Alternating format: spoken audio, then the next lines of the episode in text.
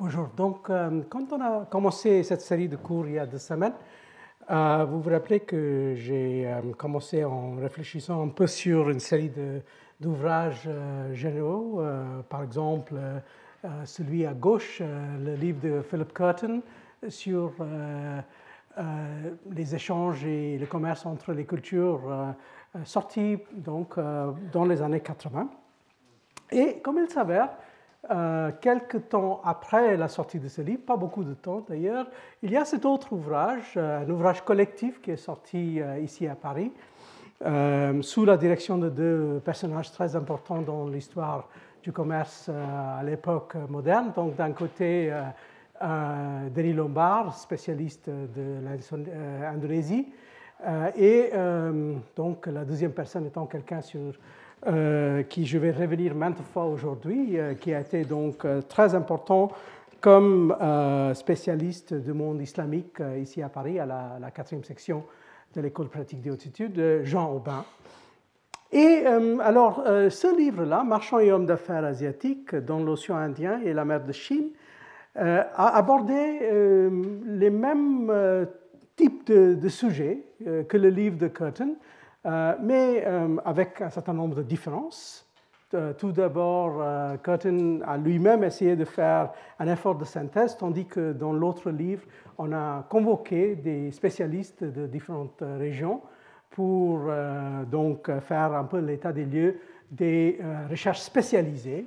Et la deuxième chose, bien sûr, c'est que euh, dans le deuxième livre, comme on pouvait aussi imaginer à cause de l'identité des deux rédacteurs en chef, euh, euh, il y avait, on soulignait beaucoup plus le monde islamique, le commerce dans le monde islamique, et c'est précisément sur ça que j'ai envie de, un peu aujourd'hui.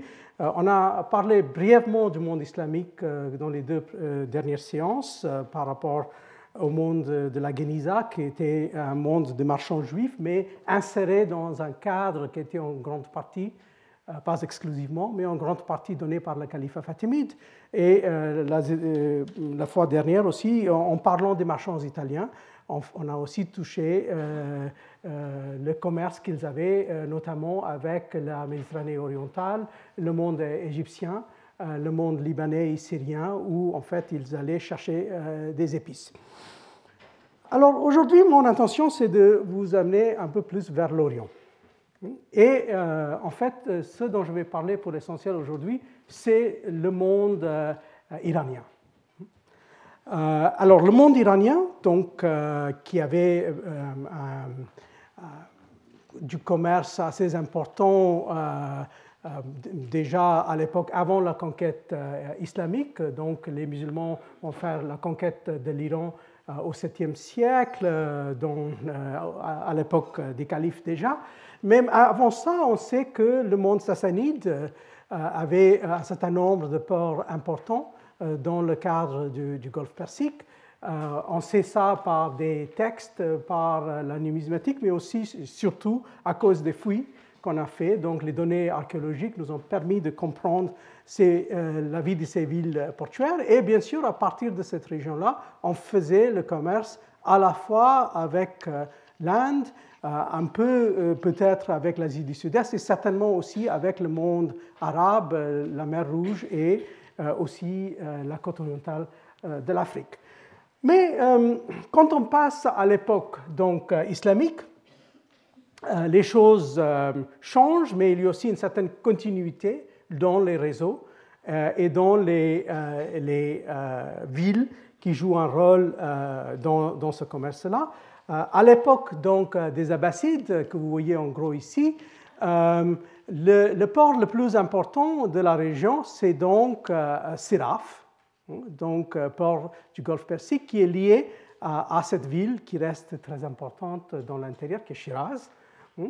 Et donc, c'est à partir de Siraf qu'on va euh, passer par les détroits d'Ormuz pour faire le commerce, notamment avec le Sindh, ici, euh, avec, euh, on dit Bombay, ce n'était pas Bombay qui était là à l'époque, mais un autre port qui s'appelle Thane, qui aujourd'hui est une espèce de banlieue de Bombay. mais donc, le commerce avec l'Inde qui restait très important pendant l'époque des, du califat abbasside, donc disons à partir du 8e siècle, 9e, 10e et et ainsi de suite. Alors, donc là encore, euh, on a deux sortes de, données. On a euh, des textes qui parlent des endroits, comme je vous ai dit, comme Siraf, le, le, le plus important, lié avec Ferozabad, lié avec Shiraz, mais il y a aussi l'île de Kaes, qui, reste aussi euh, assez important. Et dans les, les 20, 30 dernières années, on a fait des, des, euh, fouilles de, plus en plus euh, intéressantes. Et là, vous voyez un peu la disposition de la ville euh, de, de Siraf, hein, la grande mosquée qu'on a, on retrouvé, quelques fortifications et aussi le, le bazar et un, petit palais qui existent donc tous sur le, golfe Persique dans un climat assez chaud, assez désagréable, il faut le dire, mais néanmoins suffisamment important pour attirer un grand nombre de marchands venant à la fois euh, du monde persan et euh, de plus loin. Alors, comme je vous ai dit, euh, les, les, travaux pour moi les plus intéressants, mis à part les travaux bien sûr de quelques archéologues, de la part des historiens portant sur ce sujet-là, c'est les travaux justement de Jean Aubin, qui a écrit par exemple des, articles comme celui-ci assez fondamentaux sur sur euh, le déclin de Séraph, et donc ce qui serait euh, le, sort des, ports de, de, euh, Golfe Persique par la suite, notamment de Shilao, et puis ces deux villes intérieures qui sont Krunj et Fal, donc qui forment une espèce de triangle. Et puis, il a aussi écrit des choses qui, vont donc jusqu'à l'époque des Timurides, le 15e, puis l'époque safavide, le 16e, le 17e, et euh, pas seulement lui, il a formé toute une école euh, euh, d'historiens français, mais aussi, comme vous voyez ici, un historien maintenant assez important, japonais, Haneda Masashi, qui a aussi été formé un peu dans l'école d'Aubin ici, ici à Paris. Donc, en fait, il y a eu une espèce de rayonnement plus considérable d'une façon internationale de, de, ces, travaux. Alors, donc, ce qui explique Aubin, euh, dans euh, ces articles qu'il écrit, c'est un peu euh, l'importance d'un moment qui va survenir un peu plus tard que les, les Abbassides, c'est l'époque mongole. Hein. Alors donc l'époque mongole, qui est le XIIIe siècle, avec la conquête mongole de l'Iran, qui, qui, va s'étaler sur plusieurs décennies, bien sûr il y a la conquête de Bagdad même en 1258, mais euh, avant et après, il y a une influence assez importante des Mongols sur l'ensemble de, l'Iran. Et euh, c'est dans ce cadre qu'on va voir euh, l'essor de quelque chose qui est très, très crucial pour le début de notre, notre histoire, qui est donc l'essor de la ville de Hormuz. La ville de Hormuz, ici donc, euh, qui euh, était euh, connu déjà, disons, à l'époque des Sassanides comme centre des chrétiens nestoriens, mais progressivement va devenir en quelque sorte la clé du commerce du, Golfe Persique avec la conquête, la conquête mongole. Et là, vous voyez que euh, il explique comment, euh, sous le régime mongol, Khaes, donc cette euh, petite île, avait recouvré l'autonomie du fait, qu'il avait fait perdre en 1230 l'annexion à l'État salgoride, qui est une espèce de petit État régional. Alors, ce qui va se faire, donc, c'est qu'on va voir s'imposer dans cette région du sud, donc la région de ce qu'on appelle en gros le Hmm? Mais euh, à l'intérieur de Fars, il y a donc des, sous-régions. Euh, il y a euh, aussi la région qu'on appelle en gros l'Ar et l'Aristan, on va revenir sur ça, et autour de Hormuz, le Hormuzgan. Donc ici, vous aviez la, la, domination progressive des marchands, des marchands donc qui viennent du sud de l'Iran.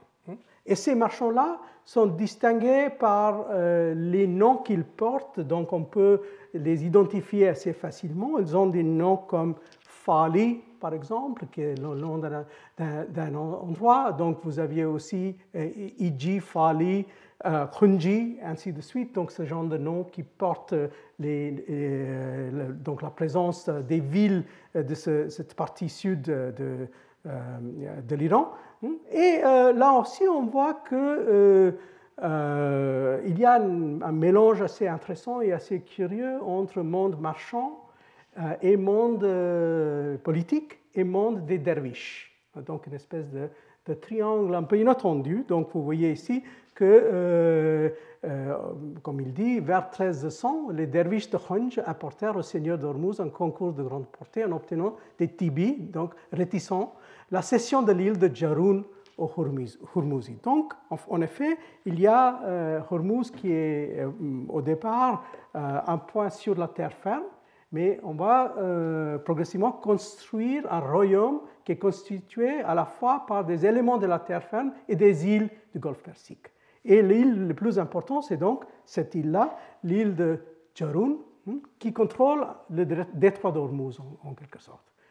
Et avec le l'expansion donc euh, de, de, dans ce sens-là, euh, on va avoir euh, construit une, espèce de royaume mixte entre donc la mer et la terre, et c'est ce royaume qui va donc dominer un peu le commerce du Golfe Persique pendant à peu près 200 ans, à partir de 1300 et jusqu'en en 1500.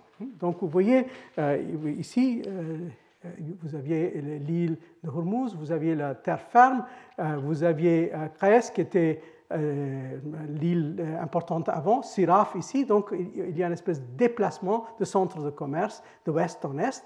Et ces, autres centres-là, comme Khunj, Fal, Shiraz, sont délaissés un peu. Et ce qui devient important, c'est donc Hormuz et à l'intérieur, cette ville-là, qui est la ville de Lar. Et donc, je vais revenir euh, sur cette ville qui est très très importante et un peu oubliée aujourd'hui euh, dans l'histoire de ce, de ce, commerce. L'art, euh, en fait, vous voyez que qui, qui, restait en fait assez fidèle à, un certain type d'islam, l'islam sunnite, quand il y a eu des changements ailleurs en Iran. Alors donc, bon, on peut facilement comprendre comment les choses marchent. Il y a ce détroit et si vous voulez faire le commerce avec l'intérieur, notamment si vous voulez monter jusque-là, si vous voulez monter jusque dans l'Irak, qui est quand même euh, euh, une région plus prospère, si vous voulez atteindre Basra, qui est quand même euh, le port crucial pour le faire, il faut passer par ces eaux. Et celui qui contrôle donc Jaroun, qui est là, et Keshm, qui est là, en effet, peuvent empêcher le commerce euh, soit dans un sens, soit euh, dans l'autre. Et c'est un peu comme ça que les rois d'Ormuz deviennent les rois qui contrôlent en gros le commerce entre le monde iranien et le monde indien. Alors, euh, donc, euh, l'essor d'Ormuz, qui dure tout le XIVe siècle et qui va aussi continuer pendant tout le, XVe siècle, ça, on peut aborder ça par plusieurs moyens. Aubin l'a fait d'ailleurs en récupérant les chroniques d'Ormuz. il y a quelques chroniques consacrées à ce royaume. écrites plutôt au XVe et parfois au début du XVIe siècle. mais en fait, il y a aussi toute une série de récits de voyage euh, de voyageurs qui passent par cette ville-là. En fait, ça devient un point obligatoire de passage euh, pour les gens venant de l'Asie centrale ou du Nord. Et on peut citer un certain nombre de ces textes assez célèbres, comme le texte d'un ambassadeur envoyé par, euh, par les rois de, Herat en Inde au, début du au milieu du XVe siècle, qui, vont nous donner donc une, description assez poussée de, de, de Hormuz. Alors Hormuz, qui est une île donc assez inhospitable, vraiment euh, très dure, euh, il n'y a même pas d'eau potable, donc il faut faire venir l'eau potable de la terre ferme. Hmm? Et on a des espèces de citernes où on les, on les, garde, et comme il fait extrêmement chaud pendant l'été, en fait, euh, ça devient un peu, délicat. Euh, euh, c'est considéré comme plus ou moins infernal pendant trois mois de, l'année, mais vivable plus ou moins pour le reste. Mais comme c'est assez crucial pour cette espèce de passage entre le monde iranien et le monde indien, malgré toutes ces difficultés, on va donc insister pour, pour pas seulement faire la conquête, mais retenir le contrôle de cette île. Et on va même bâtir des palais où les rois de Hormuz, qui sont une dynastie séparée par rapport aux rois de la terre ferme, gardent donc une présence assez, assez importante. Donc de l'autre côté, vous aviez sur la terre ferme la ville de Lar. La ville de Lar qui est souvent euh, oubliée euh, dans les, histoires euh, de, du monde iranien parce que ça, c'est un peu trop au sud. Le vrai centre est souvent considéré comme étant au centre de l'Iran, des endroits comme, comme Isfahan ou puis un peu plus à l'ouest Tabriz, tandis que Lar, tout en étant plus petit, que ces autres villes, euh, reste une ville euh, très importante pendant euh, tout le, 14e, 15e, 16e et même jusqu'au 17e siècle. Si vous voulez, en fait, peut-être une des, dernières descriptions qu'on a chronologiquement de la ville de l'art dans sa gloire est celle de Pietro della Valle. Euh, le, voyageur italien qui était au début du XVIIe siècle, qui nous a donné une bonne description. Et d'ailleurs, euh, ça c'est aussi curieux, euh, vous savez que Pietro della Valle avait acheté des, manuscrits persans. et ça constitue une des premières collections importantes avec la collection des frères Vecchietti des manuscrits persans en Occident. Euh, c'est toujours à Rome. Et si vous regardez les manuscrits, leur provenance, en fait, c'est surprenant de voir combien de ces manuscrits euh, viennent de l'art. Donc euh, on voit ça par les colophones, et ça veut dire qu'effectivement, même si c'était une petite ville, c'était une ville avec une effervescence assez considérable, même au niveau de l'histoire intellectuelle et pas seulement au niveau de l'histoire commerciale. Et l'art, d'ailleurs, est aussi intéressant parce que ça a donné son nom à ça. Ça, ce sont des pièces, des pièces d'argent. On ne soupçonnerait pas par la forme, hein, parce que normalement, vous, voyez que les pièces sont rondes, et tandis qu'ici, on a ces espèces de pièces rectangulaires et, qui sont appelées des laris. Et en fait, les laris sont les pièces qui dominent le commerce de l'océan Indien occidental à la fin du XIVe, pendant tout le XVe siècle.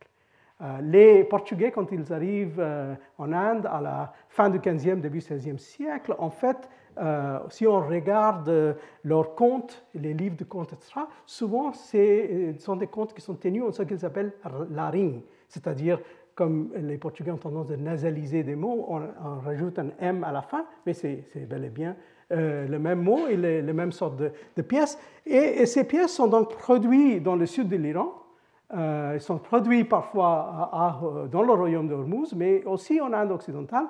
Et d'ailleurs, un des trésors les plus importants, avec le nombre le plus considérable de lari qu'on a trouvé jusqu'à ce jour, c'est assez surprenant, c'est au Sri Lanka. Donc, en fait, euh, vous voyez que euh, on, peut dire qu'il y a le royaume de l'art et puis il y a le royaume du lari. Hein, qui, qui, qui, couvre une grande partie de l'océan Indien occidental.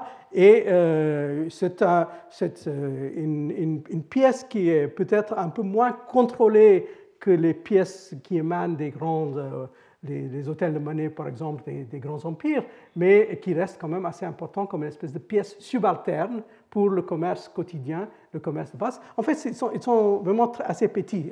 là, on, a agrandi l'image. Hein. Donc, ça fait même pas euh, je dirais peut-être euh, le quart euh, d'un roupie moghol. Donc c'est assez, assez petit en tant, qu'un quart ou un tiers de, la, de la roupie moghole.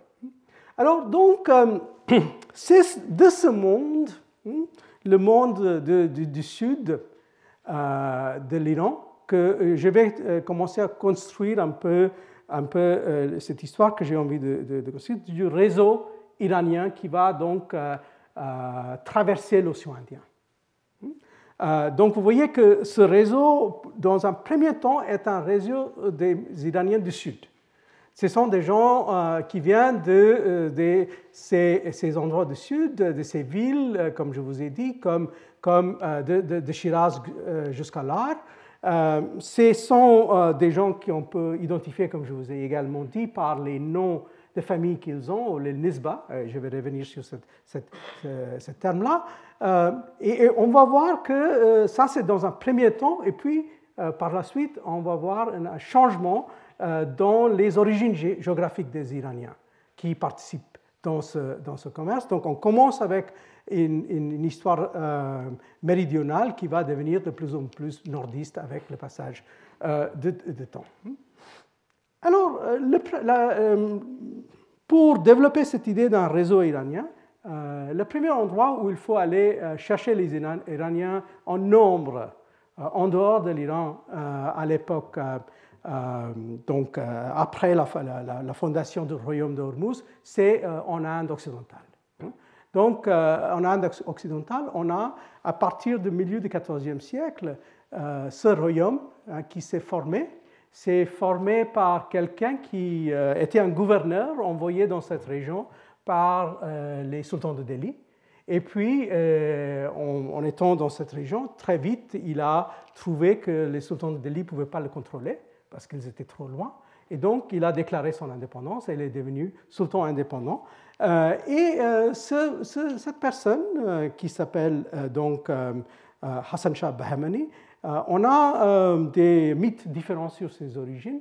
Il y a une version qui veut que c'était un brahman converti, mais il semble, par des, sources plus bon, fiable que, euh, en fait, c'était euh, un migrant, un migrant qui venait donc avec les forces du sultan de Delhi et qui probablement était originaire de Khorasan, donc de la région entre l'Iran et l'Asie centrale. Mais de toute façon, il s'installe là et il forme donc ce royaume qui est basé dans plusieurs villes de, de, l'intérieur, comme Gulbarga, comme vous voyez ici, et, d'autres. Il y avait deux, trois villes capitales. Et euh, l'histoire de ce royaume bahmanique, formé au XVe siècle, peut être euh, en gros euh, divisée en deux. Il y a une première phase où l'aspect maritime du royaume est moins évident. Et puis, à partir de 1420, en gros, on voit de plus en plus de commerce avec le Golfe Persique. Donc, il y a plus en plus d'évidence, par exemple, que les sultans même envoyaient des navires euh, jusqu'à Hormuz. Et puis, il y a aussi euh, l'installation progressive euh, des Iraniens dans ce, royaume, et ces Iraniens deviennent donc les marchands de, longue distance, mais aussi ils commencent à jouer un rôle plus en plus important dans la région. Alors, euh, il y a plusieurs personnes qu'on peut remarquer dans ce cadre et euh, je vais juste euh, parler brièvement de celui qui est devenu le plus célèbre de tous parmi ces, Iraniens. Hein. Alors, et ça, c'est quelqu'un qui s'appelle donc Haja Mahmoud Gavan. Hein. Alors, Mahmoud Gavan fait partie de ces gens qui viennent du nord de l'Iran. Il n'est pas, il fait pas partie de, la majorité. La majorité des Iraniens dans le, royaume bahmanite sont toujours des gens du sud, hein. et notamment beaucoup de Hormuzi, mais il y a aussi beaucoup de gens de, beaucoup de Lari, euh, beaucoup de gens de, Shirazi et ainsi de suite. Alors lui, il fait un peu exception. Euh, il est donc né en 1411, il s'appelle Din Mahmoud. et il donc appartient à une famille assez bien placée dans la ville natale, sa ville natale de Gilan.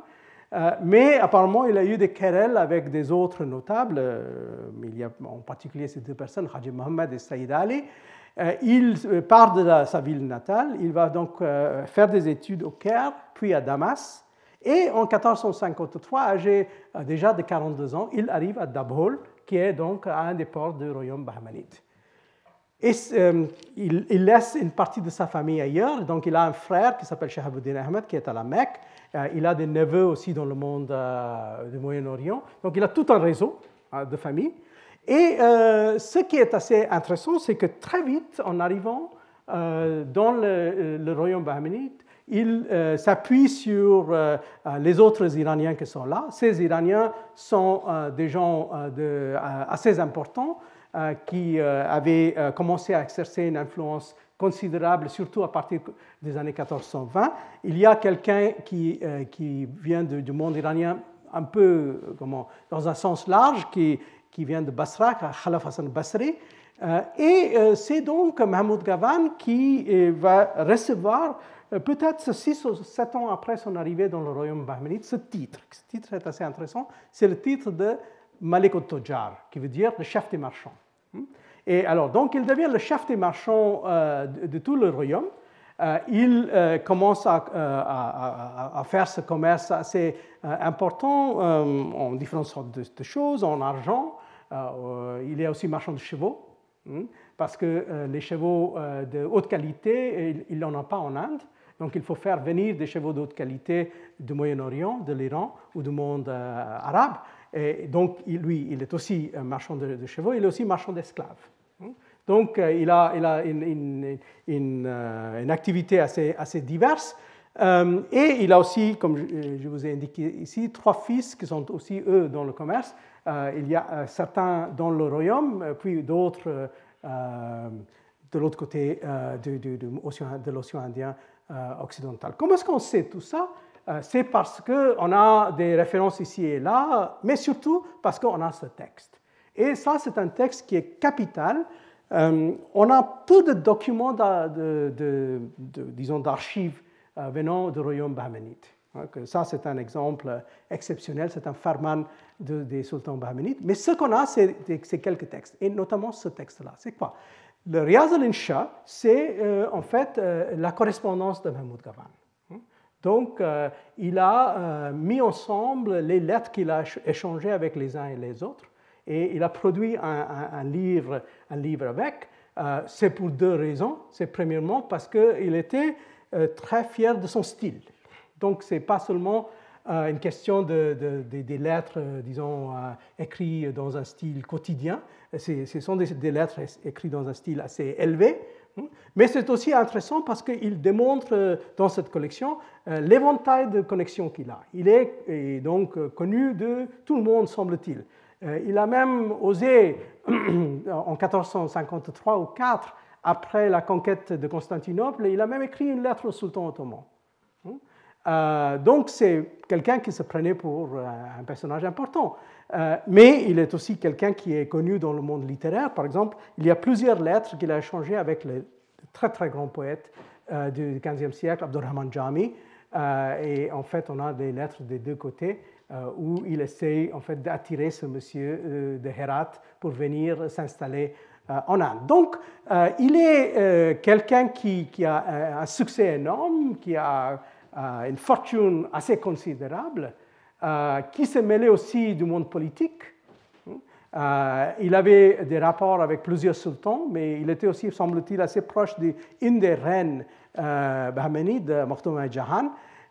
et en fait, c'est un peu à cause de cette tendance qu'il avait de se mêler de la politique qui va mal, va mal se finir. Euh, on va, euh, donc euh, dire au sultan qu'il avait trop d'ambition, qu'il était capable de créer son propre royaume à l'intérieur du royaume, et donc finalement il sera dénoncé et exécuté en 1400. 81, donc à l'âge de 70 ans. Mais si on regarde cette, cette carrière-là, c'est une carrière bien sûr exceptionnelle, mais qui nous donne des éléments pour construire d'autres carrières autour de lui. Donc on voit derrière lui tout un tas d'autres Iraniens, des Iraniens qui se sont expatriés, un certain nombre qui, comme lui, jouent un peu entre le monde du commerce et le monde politique, mais d'autres qui sont beaucoup plus, euh, beaucoup plus modestes, qui restent contrôlés dans le commerce euh, qui restent dans euh, les ports, par exemple, de l'océan, Indien. Il y a euh, deux, trois sources un peu inattendues pour ce genre de choses. il y a un récit d'un voyageur russe qui s'appelle Afanasy Nikitin. Et ce, voyageur russe est venu en Inde dans les années 1460-1470. Il a écrit un texte, Khojdeneza Trimoria, Voyage au-delà des trois mers, les trois mers étant la mer Noire, la mer Caspienne et puis la mer, euh, l'océan Indien euh, euh, occidental. Et il parle tout le temps de la nécessité de traiter avec ces, marchands iraniens. Et d'ailleurs, il dit qu'il s'est même déguisé en marchand khorassanien parce qu'il ne voulait pas payer les impôts plus élevés qu'il fallait payer en tant que chrétien. Euh, donc, euh, et, euh, là, il parle encore du, commerce de chevaux, etc. Et Mahmoud Gavan est présent dans son, récit, mais pas seulement lui. Alors donc, là vous voyez, parmi les, plusieurs bâtiments qu'il a construits, ça c'est le, seul qui reste. C'est le madrasa qu'il a, fait construire dans la ville de Bidr. en Inde, en, Inde, occidentale. donc, c'était manifestement quelqu'un qui avait des moyens assez considérables pour pouvoir agir à ce genre, à ce genre d'échelle. Alors, donc, nous allons nous arrêter un moment juste pour comprendre un peu de terminologie avant d'aller plus loin. Donc, vous avez vu déjà ce mot-là, tojar, marchand. Donc, Malik tojar qui est le chef des marchands. Singulier tajer, pluriel tujar. Il y a aussi un autre mot qu'on peut utiliser pour ça, c'est saudagar, qui vient du, mot sauda pour commerce. Puis, ces marchands ont tous leurs agents. Donc, quelqu'un comme Mahmoud Gavan, bien sûr, ce n'est pas lui qui va faire le commerce directement. Donc, on a des versions, si vous voulez, de ce qu'on vient de voir dans le cas italien euh, de la commenda. Hein. Donc, ici aussi, on a cette espèce de euh, division de travail. Il y a celui qui, qui, qui, est le, le tajer, qui, donne les ordres, et puis il y a le vakil ou le gomashte, l'agent qui, qui, fait, euh, qui fait le commerce, en fait, qui est celui qui voyage. Puis, euh, ils ont leur propre système de comptabilité, ce, qu'on appelle euh, le, le hein. et on, apprend ça assez jeune et on verra dans quel genre de, contexte. Le mot nisba est très important, c'est indication de lieu ou de clan d'origine. Vous voyez que quelqu'un comme Mahmoud Gavan, il s'appelle donc Gavani. Mahmoud Gavan, euh, euh, Gilani, pardon, parce qu'il vient de, de, Gilan. Et, il y a d'autres qui s'appellent donc Hormouzi ou Lari, ou ainsi de suite, donc indication de, de leurs origines. Alors, le mot insha, qu'on a déjà vu dans le, le, titre de son texte, qui, est une espèce de mot générique pour les belles lettres, euh, mais c'est aussi utilisé en particulier pour les collections de lettres. Et ça, c'est très important pourquoi? C'est parce que dans ce monde-là, on n'a pas d'archives de notaire. Donc, euh, on n'a pas l'habitude d'aller euh, déposer des contrats chez les notaires. Et donc, euh, si on a envie de reconstruire un monde de marchands, on n'a pas cette possibilité comme on a, par exemple, si on était à Gênes ou si on était à Venise. On n'a pas de, de non plus. Vous voyez que la Geniza, c'est de toute façon, c'est une espèce de, de comme, euh, erreur heureuse. Ça n'a pas vraiment lieu d'exister. Ça existe par, erreur, en quelque sorte. Hein. Tandis que ici, on n'a pas ce genre d'archives. On, on, est, obligé de se fier plutôt à ce genre de texte, écrit par des munshi. En fait, étymologiquement, les deux sont liés, des scribes ou des secrétaires. Et parfois, on trouve aussi, comme documents supplémentaires, des, quelques registres ou des inventaires, les dafters, et finalement, quelque chose qui est un, ce sont des documents exceptionnels mais utiles, ce qu'on appelle donc des taskere, qui sont des dictionnaires biographiques. Et ces dictionnaires biographiques peuvent se faire selon des professions. Donc, on peut avoir un dictionnaire biographique de tous les hommes saints du sud de l'Iran. On peut avoir un dictionnaire biographique euh, de tous les soufis et ainsi de suite. Mais on peut aussi avoir un dictionnaire biographique de tous les notables d'une ville ou d'une région. Et là, euh, vous confondez euh, probablement des professions. On aurait des poètes, on aurait des grands marchands. Et donc ça, c'est aussi extrêmement utile pour nous en tant que source pour pouvoir reconstituer ces réseaux parce que, comme je vous ai dit, euh, sinon, si on dépend des archives, on serait vraiment mal parti parce qu'il n'y a pas vraiment d'archives bien constituées comme on, a, disons, en, Méditerranée, plus ou moins au même, au même moment. Alors, donc, euh, on a vu qu'il y avait ce, rapport qui se faisait, ce lien qui, se construisait au XIVe et surtout au XVe siècle avec, euh, avec cette région de l'Inde. Donc ça, c'est euh, la première grande terre de déplacement des Iraniens hein, à, cette époque-là. Et ces déplacements vont continuer. en fait, au XVIe siècle, moment quand euh, on a des changements politiques assez importants des deux côtés. Hein. Donc, des deux côtés, euh, du côté indien, donc le royaume bahmanide euh, commence à se fragmenter à la fin du 15e et on a ces plusieurs royaumes, Golconde, c'est une, erreur d'appellation là. Euh, puis euh, Bijapur et Ahmadnagar, ce sont les trois royaumes les plus importants qui sont en quelque sorte ressortis de, la fin de, l'empire des Bahmanides. Ça d'un côté. Et puis du côté iranien, on a l'émergence à la fin du 15e, début 16e du royaume des Safavides. Et en fait, on va voir au 16e siècle une espèce de resserrement des rapports entre ces deux mondes pour faire un peu la continuité de ces rapports qu'on a déjà vus au XVe siècle, mais aussi un développement et un changement pour un certain nombre d'aspects. Alors, on sait que euh, les sultans euh, de Bijapur, qui sont, ça c'est une espèce de, euh, portrait collectif, on a le fondateur de la dynastie et puis les, six autres qui ont succédé, donc c'est une espèce d'image un peu inventée à la fin du XVIIe siècle. Mais ce, personnage-là, le fondateur de la dynastie, c'est aussi quelqu'un qui vient précisément de ce monde que je viens d'évoquer. Pourquoi? C'était euh, euh, l'esclave d'un marchand de chevaux. Hmm? Donc il vient de l'Iran avec son maître qui était un marchand de chevaux euh, et il s'installe dans la région, puis il rentre dans le système politique, mais d'une échelle extrêmement basse. Hein. Ce sont des gens qui font partie d'une espèce de couche sociale euh, dont on ne parle pas beaucoup, mais euh, c'est notamment Aubin qui nous a attiré euh, l'attention à, à, cet aspect-là. C'est-à-dire, il nous a démontré qu'il y avait bien sûr des Iraniens relativement bien placés, aisés, qui avaient pas mal de culture, comme Mahmoud Gavan par exemple, mais que si on regardait de, plus près, il y avait aussi des Iraniens qui, avaient une origine beaucoup plus humble.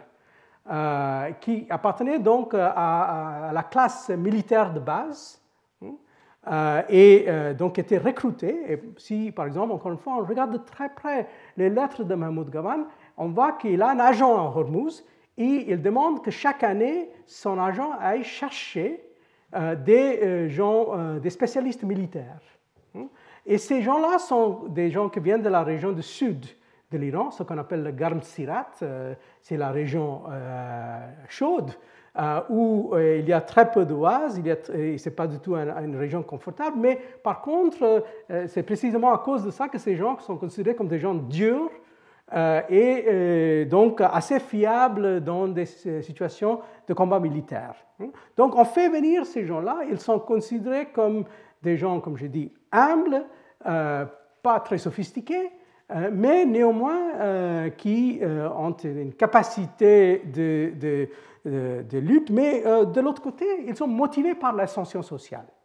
Donc pour eux, ce déplacement de l'Iran en Inde, c'est à la fois un déplacement géographique et un déplacement social. C'est pour, pour, grimper dans l'échelle sociale qu'on vient en, Inde. Alors donc vous voyez que bon, celui-ci, il est arrivé comme esclave, il devient sultan. Ça, c'est quand même un peu dramatique comme ascension sociale. Mais il n'est pas le seul. Euh, on a d'autres cas un peu moins connus et je vais juste développer euh, un, cas qui est euh, le cas de quelqu'un qui s'appelle Youssouf Lari. Alors, j'ai pris ça d'un article écrit par notre ami et collègue portugais Luis-Philippe Tomás sur la présence iranienne autour de l'océan Indien au XVIe siècle d'après les sources portugaises de l'époque. Donc il, est allé en fait euh, regarder vraiment systématiquement dans toutes les sources au moins imprimées euh, portugaises du XVIe siècle pour voir euh, combien de références on avait à ces Iraniens qui se déplaçaient de l'Iran en Inde. Hmm? Alors il, a donc ce passage sur celui qui est appelé par les Portugais Isufolaring ou Sufolaring ou Kufolaring donc c'est une espèce de malentendu autour de, la Sedi. Hmm. Et en fait, il était Youssouf Lari, euh, et on dit qu'il euh, euh, de, provenait de l'art, de souche turque, on dirait, et donc il, il, est à Goa en 1502 en train de lutter contre les Portugais, puis en 1517, et puis progressivement il devient de plus en plus important dans le royaume de Bijapur, ici. Hmm? Et euh, dans les années 20 et surtout dans les années 30, il devient euh, une espèce de grand euh, marchand, mais qui est aussi une espèce d'entrepreneur et seigneur de guerre. Hmm? Et comme, comme dit Thomas, en fait, il était considéré par les Portugais comme tellement important que João de Barros, le grand chroniqueur portugais, a consacré 16 chapitres de sa chronique à ce Youssef Lari. Alors, ce Youssef Lari, en fait, il, a, finalement pour titre Assad Khan, Assad dans le sens pas de lion, mais d'auspicieux. Et il était donc basé à cet endroit-là, Belgaum, aujourd'hui une petite ville de Karnataka. Ça, c'est Goa, donc il était un peu le voisin des Portugais. Et euh, c'est à Belgan donc qu'il va construire euh, son, siège. Euh, il y a plusieurs bâtiments même aujourd'hui qui portent son nom, hein, comme, celui-ci. Ça, c'est la, grande mosquée de, de, qui a été apparemment aussi construite par lui. On le sait parce que ce bâtiment a une inscription. Alors, voici la traduction de l'inscription. Hein. Euh, par la grâce du pouvoir de le maître de la conjonction, possédant les marques de la royauté, dont le siège est haut et dont le trône est comme le ciel et dont la place est à Sidra, euh, un jour de bon augure, par la grâce de ce Khan, Assad Khan, donc c'est Yusuf Lari, hein, une maison a été fondée et achevée de telle sorte que sa porte était la Qibla des espoirs du peuple de l'islam. Il devint le refuge et l'abri de l'islam et la demeure de la paix. Les rois et les gens célèbres de Décon dotés de leur grande fortune, saluer son seuil chaque matin et chaque soir, composé et écrit par Qazi Nizamuddin al-Davani, encore une fois, vous voyez, un Iranien, Davani, hein. euh, l'année 924, ça serait à peu près 1518-1519. Hein. Donc, euh, ce n'est pas du tout euh, un signe de modestie, plutôt le contraire. C'est quelqu'un qui, donc là, a déjà fait fortune, qui commence à s'affirmer? Euh, bien sûr, il, n'est pas capable euh, d'affirmer euh, sa présence culturelle comme, comme c'était le cas de Mahmoud Gaman parce qu'il appartient à toute une autre origine. On ne sait même pas s'il était lettré ou pas. Hmm? Mais en fait, ce qui est assez étonnant, c'est que pas seulement on a ces bâtiments, mais on a son tombeau qui reste même aujourd'hui un lieu de culte. Hmm? Donc, en fait, c'est devenu une espèce de lieu de culte des miracles. Et même aujourd'hui, si on va à Belgaum, euh, on peut euh, aller se présenter devant le tombeau d'Assad Khan Lari et demander des miracles de lui. Et pourquoi? Parce qu'il s'est considéré comme ce qu'on appelle un pahelwan, c'est-à-dire un homme fort. Et on a donc tous ces, récits légendaires sur lui. On a par exemple l'idée que chaque matin, il pouvait euh, donc faire des choses incroyables comme, comme sauter sur un mur que faisait 4 mètres, euh, etc. Donc on raconte toutes ces choses-là. Et ce qui est intéressant, c'est que par exemple au 19e siècle, quand les Britanniques ont pris Belgan, euh, ils ont été assez choqués par le fait que pas seulement les musulmans, mais même les marathis, les hindous, avaient beaucoup de respect pour ce tombeau-là. Hein. Et donc là, vous voyez une espèce de couche populaire de ce passage des Iraniens par rapport à cette autre couche qui est des élites euh, venus en Inde, mais encore une fois, en utilisant le monde du commerce, en utilisant le monde euh, aussi de, euh,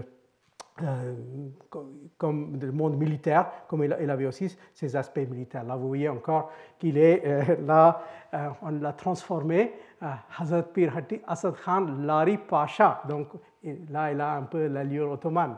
Hein. mais ça, c'est un peu la fantaisie du XXe euh, du XXe siècle. Hein. Vous avez ici son tombeau toujours euh, très respecté, euh, qui fait partie de ce bâtiment, au milieu de ce, bâtiment. Hein. Et là, encore une fois, un autre chronogramme fait donc, au temps de juste l'âge, le fils d'Adil Khan, etc. Hein. Donc vous voyez un peu le genre de choses qu'on que, voit autour de ce genre de personnage, un personnage donc de type beaucoup plus populaire et encore une fois qui représente ce monde d'ascension sociale. Alors, si on, regarde le, texte de Thomas, euh, ce qui est assez intéressant, c'est qu'on peut trouver euh, pas une ou deux, mais littéralement des, quelques dizaines des marchands iraniens identifiés comme des acteurs importants par les Portugais. Hmm? Et ce qui est aussi frappant, c'est qu'ils sont toujours identifiés à ce moment-là. Euh, les sources que Thomas a utilisées appartiennent pour l'essentiel la première moitié du XVIe siècle. Hmm? Et à cette époque-là, ils ont tous la même appellation qui est Haja, hmm? euh, qui, est un, qui, est quelque chose qui est utilisé parfois par des, soufis aussi, euh, mais euh, qui, dit, en effet un espèce de mot de, de respect. et en fait, ce qui est intéressant, c'est que c'est le même mot, le même titre qui sera par la suite récupéré par les Arméniens. Les marchands arméniens vont s'appeler aussi les Khaja ou les Khoja. Hein, qui, est, exactement le même type de, honorifique qui, passe des Iraniens aux Arméniens. Alors là, vous avez une liste de certain nombre de ces, grands Iraniens de la première moitié du XVIe, Khaja Shehabuddin Hormuzi, de Hormuz, mais qui joue un rôle capital dans le commerce de Bengale.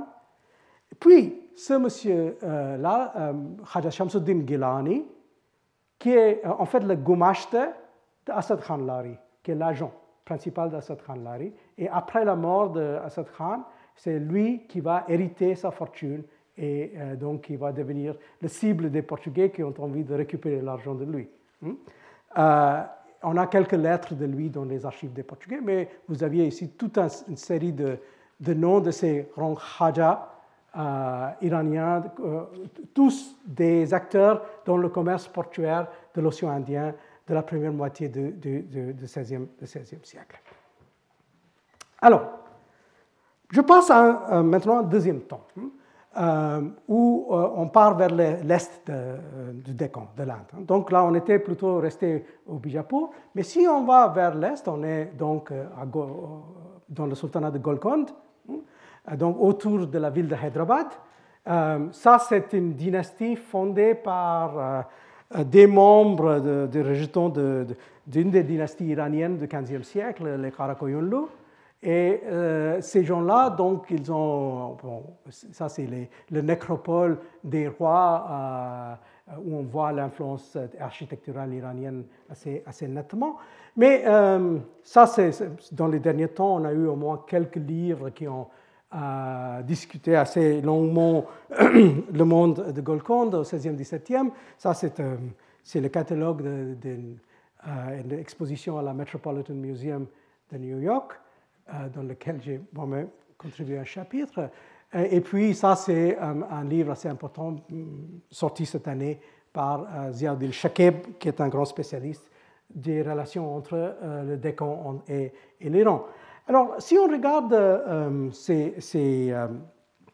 cette région-là, tout d'abord, on, remarque que les, sultans, les Qutub Shahi, comme on les appelle, étaient très, très nettement liés avec les Iraniens. Euh, en fait, malgré la distance, étaient en quelque sorte plus liés avec les Iraniens que les gens de Bijapur. Hein, donc il y a une présence iranienne plus affirmée vers ce, royaume de l'Est par rapport au, royaume de l'Ouest.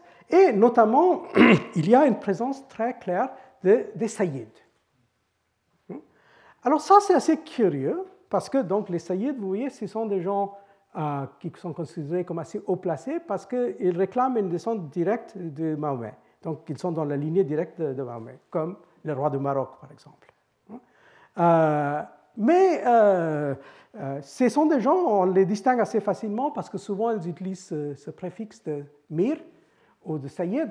Alors, donc, ça, c'est un des grands Sayyid de, de, de Golconde, c'est Mir Momen Astravadi, qui est donc un Iranien migrant venu à, Golconde au, début du XVIIe siècle. Ça, c'est son tombeau à lui. Mais euh, en fait, ce qui est assez intéressant, c'est que ces saïds, semble-t-il, viennent en grande majorité euh, à partir de la deuxième moitié du XVIe siècle. Et ils viennent, pas tous, mais je dirais à 80%, ils viennent tous de cette région-là. Hein, donc, ça, c'est la mer Caspienne. Donc, ici, euh, c'est le Gilan, puis ici, c'est le Mazandaran, et ici, c'est Astrabad, Gorgan.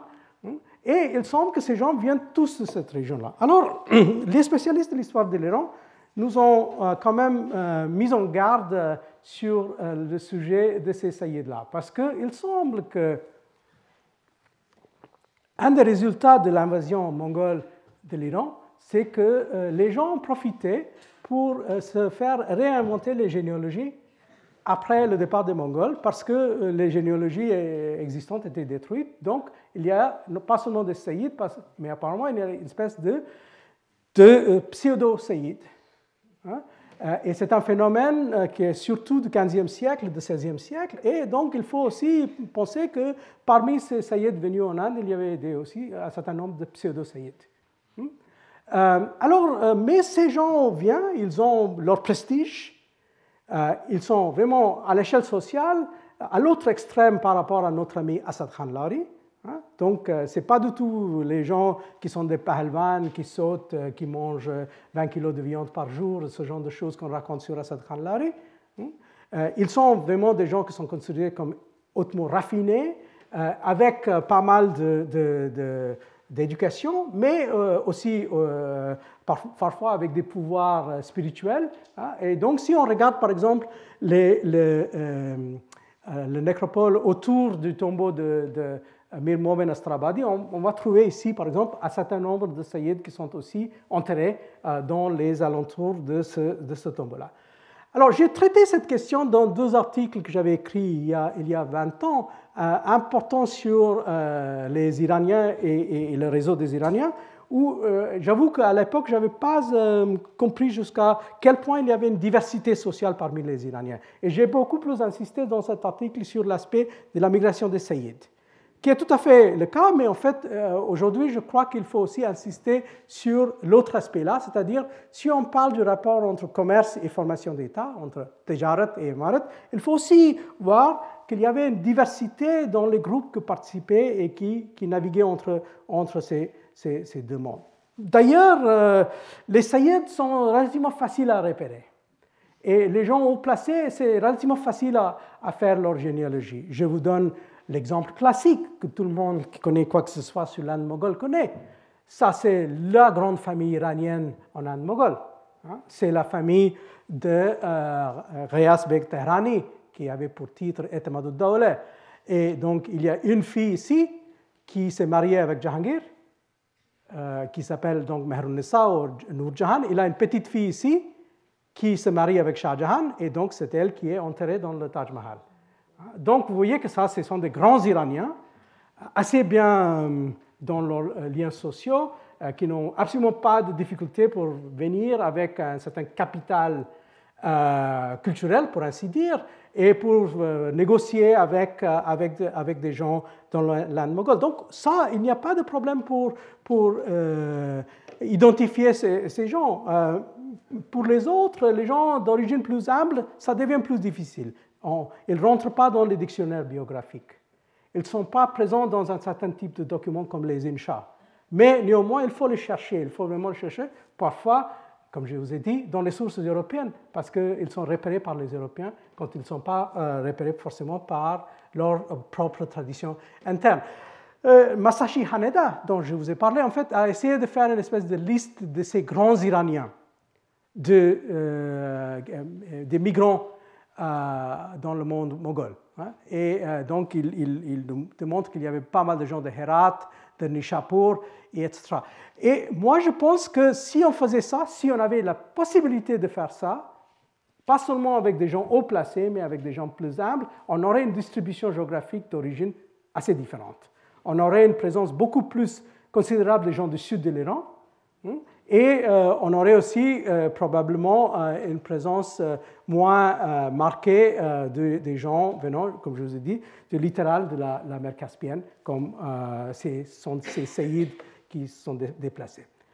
Alors, le grand saïd de Golconde, hein, je vais juste dire deux, trois mots sur lui avant de, de, terminer en allant encore plus vers l'est, c'est Mir Mohammad Saïd Ardestani qui est donc euh, un, saïd pauvre, né en 1591. Son père, étant marchand d'huile, mais il, a fait l'apprentissage de SIAC. Il a travaillé avec un, joaillier et un marchand de diamants. Et puis, il arrive à Golconde vers 1630. Euh, il fait l'investissement dans le commerce de diamants. Il devient fermier des mines de diamants. Et puis, il va rentrer petit à petit dans l'administration en passant par euh, ce grand monsieur qui est Cheikh Mohamed Ibn Khatoun. Euh, mais ce qui est intéressant sur, lui, c'est qu'au fur et à mesure qu'il agrandit son monde commercial, il devient de plus en plus important comme entrepreneur de guerre. Donc, euh, encore une fois, il a ces deux aspects-là qu'il va jouer en même temps. Il, euh, par exemple, c'est lui qui va mener les campagnes dans le sud, dans le Karnataka, dans les années 1646-51. Euh, puis, il se, brouille avec le, sultan. Euh, il pense rentrer en Iran, Mais finalement, il va plutôt négocier une défection vers les Moghols, ce qu'il va faire, et il va donc terminer sa vie comme général des Moghols dans l'Assam. Il meurt en 1663. Donc, euh, déplacement assez compliqué. Il vient de l'Iran, il est en Inde centrale, puis au Bengale, et puis il meurt dans le, nord-est euh, de l'Inde. Et c'est lui, d'ailleurs, on, sait beaucoup de choses sur lui. Ça, c'est le texte de Jean-Baptiste Tavernier, qui avait des rapports assez poussés avec lui, qui a fait du commerce de diamants avec lui. Euh, par exemple, et donc il nous parle euh, maintes fois de lui comme euh, étant le Premier ministre, mais aussi comme celui qui, il dit que il, est, il, est, des plus grands capitaines que ce soit jamais venu de la Perse dans les Indes. Hein. et il décrit, il décrit un peu sa fortune, ce qui est donc confirmé par plusieurs sources, des sources, des sources mogholes, mais aussi des sources venant de, euh, euh, des Européens, ah, parce qu'il a, il a fait le commerce avec Tavernier, mais il a aussi fait le commerce avec euh, le vice-roi portugais, Dom Felipe Mascarenhas, qui était un grand marchand de diamants aussi, dans les années 1640-50.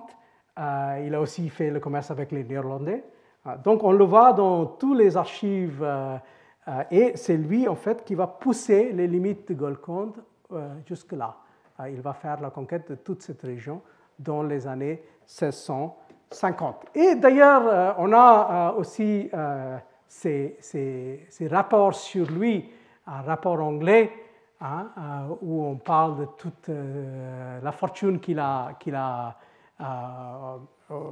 donc, mis ensemble, mais aussi on dit que concerning foreign negotiations, il a du commerce à Pégou, Tenasserim, Achin, Arakan, Perse, Bengale, Mocha, Perak, Maldives et Makassar. Il a 10 bateaux à lui-même et il a l'intention de construire encore plus, etc. Donc vous voyez, c'est un grand, grand marchand, mais aussi un grand euh, seigneur de guerre au, même temps. Euh, on a quelques lettres de lui, pas beaucoup, mais on a un certain nombre, comme, comme celui-ci, euh, vous voyez, où en fait il est en train de, préparer son départ chez les Moghols, mais en grand hypocrite et de grand diplomate.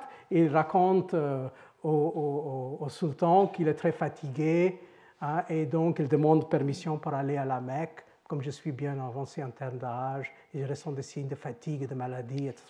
Mais en fait, pendant tout ce temps-là, il était en train de préparer son départ euh, chez les Moghols. Euh, et ce qu'il a fait euh, à peu près deux ans ou trois ans après l'écriture de cette lettre. Donc là, on est arrivé euh, jusqu'en Inde. Je vais euh, vous amener, euh, il y a un, dernier petit voyage qu'il faut qu'on fasse en traversant le golfe de Bengale. Parce que ces personnes qui sont arrivées en Inde ne sont pas contentées de rester en Inde. Ils sont allés donc chercher aussi une présence ailleurs, dans, le, dans l'Arakan par exemple, mais surtout, comme on voit, dans la Thaïlande. Donc euh, au XVIIe siècle, à partir de Golconde, on va euh, arriver toute une vague d'Iraniens dans la cour de Thaïlande et aussi dans les ports des villes portuaires de Thaïlande. Ça, c'est un récit assez intéressant, qui est un récit écrit par un Iranien, euh, qui a donc fait ce voyage et qui décrit cette communauté iranienne. Hein.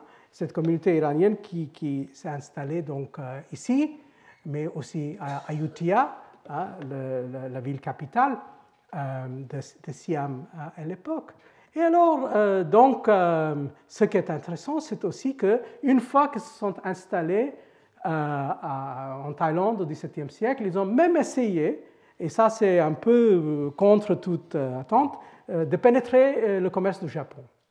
Hein, donc, on a ces quelques Iraniens qui essaient de débarquer au XVIIe siècle pour, pour faire comme si leur réseau pouvait aller jusqu'au Japon.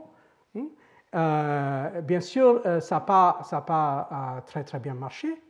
Hein. ça, c'est un, article portant sur, leur commerce. on voit qu'en fait, c'était des gens qui sont passés par des voies assez compliquées et parfois en se déguisant. Euh, alors, euh, M. Nagashima, qui a écrit un article sur cette présence, nous a fait remarquer qu'à partir des années 30, il y a des marchands persans euh, de Siam, d'Ayutthaya, qui commencent, l'importation de la soie chinoise au Japon.